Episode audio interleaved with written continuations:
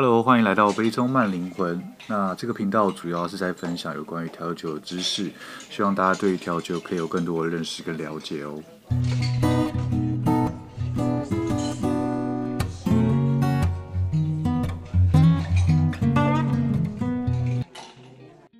Hello，欢迎来到我的频道，我是 Cam。那今天的话，我想来分享一个。是，假如说你常去喝酒或者常去酒吧，你可能会有听过的一个东西，就是所谓的柑橘酒。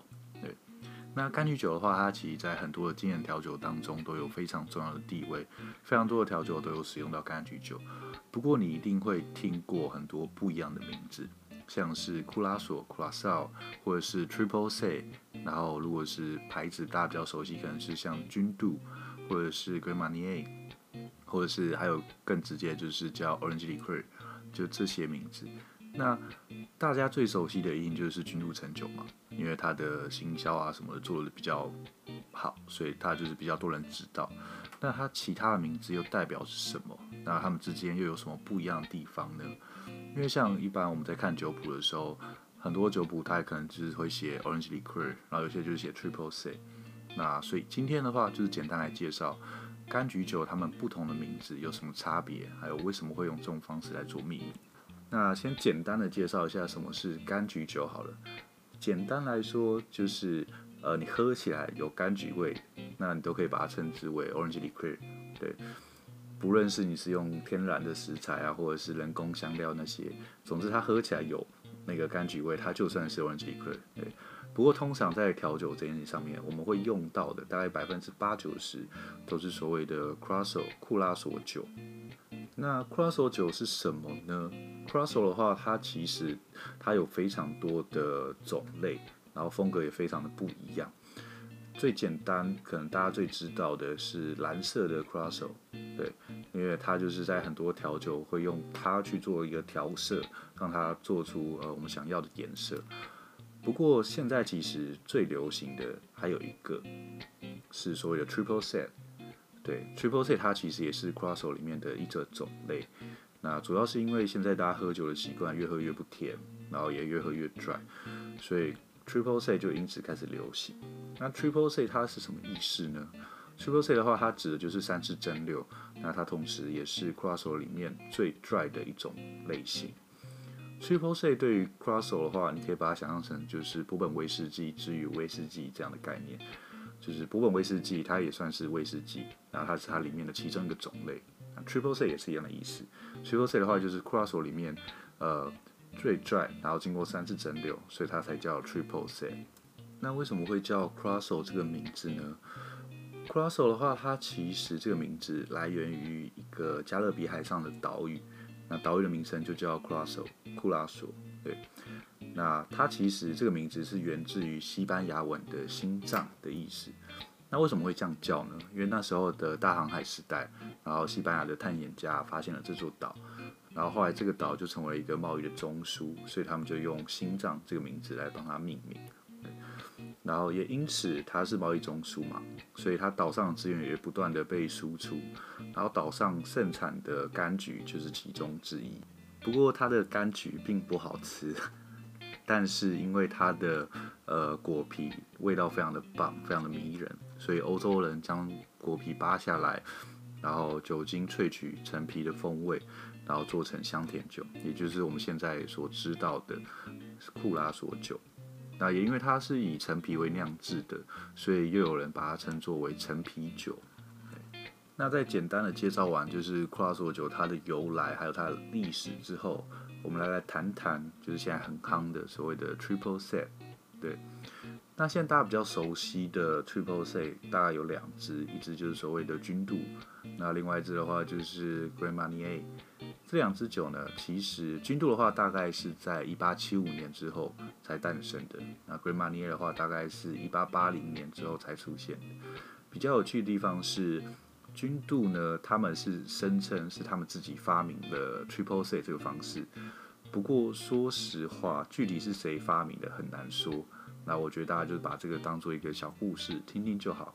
因为说实话，到底是谁发明 Triple C，对我们来说，对酒客来说，对客人来说，其实好像也不是那么的重要。那我觉得另外一个蛮有趣的地方是，君度这支酒它其实改了非常多次的名字。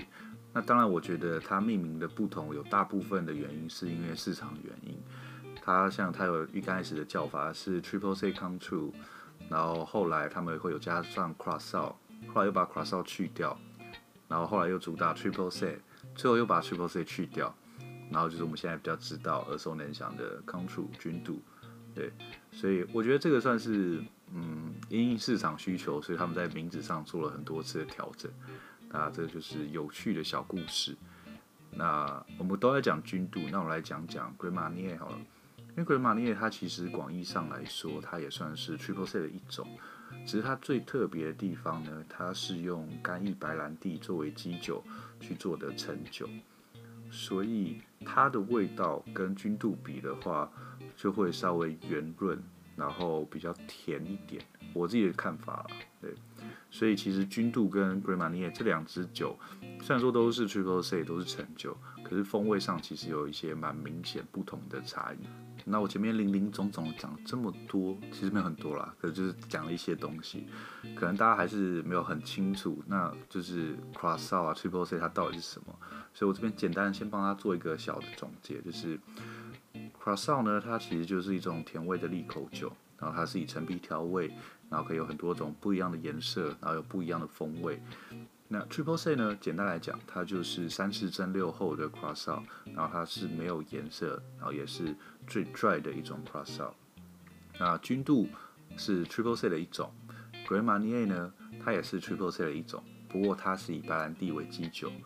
那所谓的 Orange Liqueur 呢，它就是所谓的有橙呃柳橙柑橘风味的利口酒的一个总称。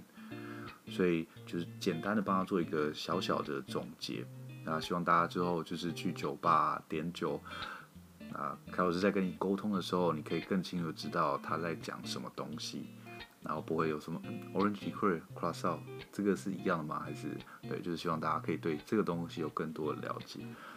所以如果大家对于呃陈酒这个东西有稍微了解一点，有多一点的知识的话，你下去酒吧喝酒的话。你除了可以问他的基酒是什么，你也可以问问看他的陈酒是使用哪一款陈酒，也是一个蛮有趣的事情。不过我看，我觉得现在台北酒吧主要还是以君度陈酒跟 Grand Marnier 这两种为主。不过这两种就可以做出很不一样的区别性。所以如果下次你有机会的话，你喜欢喝陈酒调酒，你就可以试试看用君度调出来的跟用 Grand Marnier 调出来的有什么不一样的感觉。那我会觉得说，就是不断的去尝试这种差别性，也是一个喝调酒蛮有趣的事情。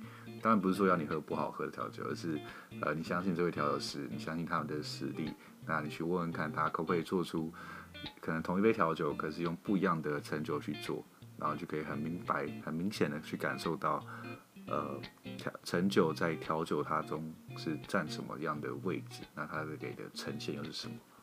我觉得这个是蛮有趣的。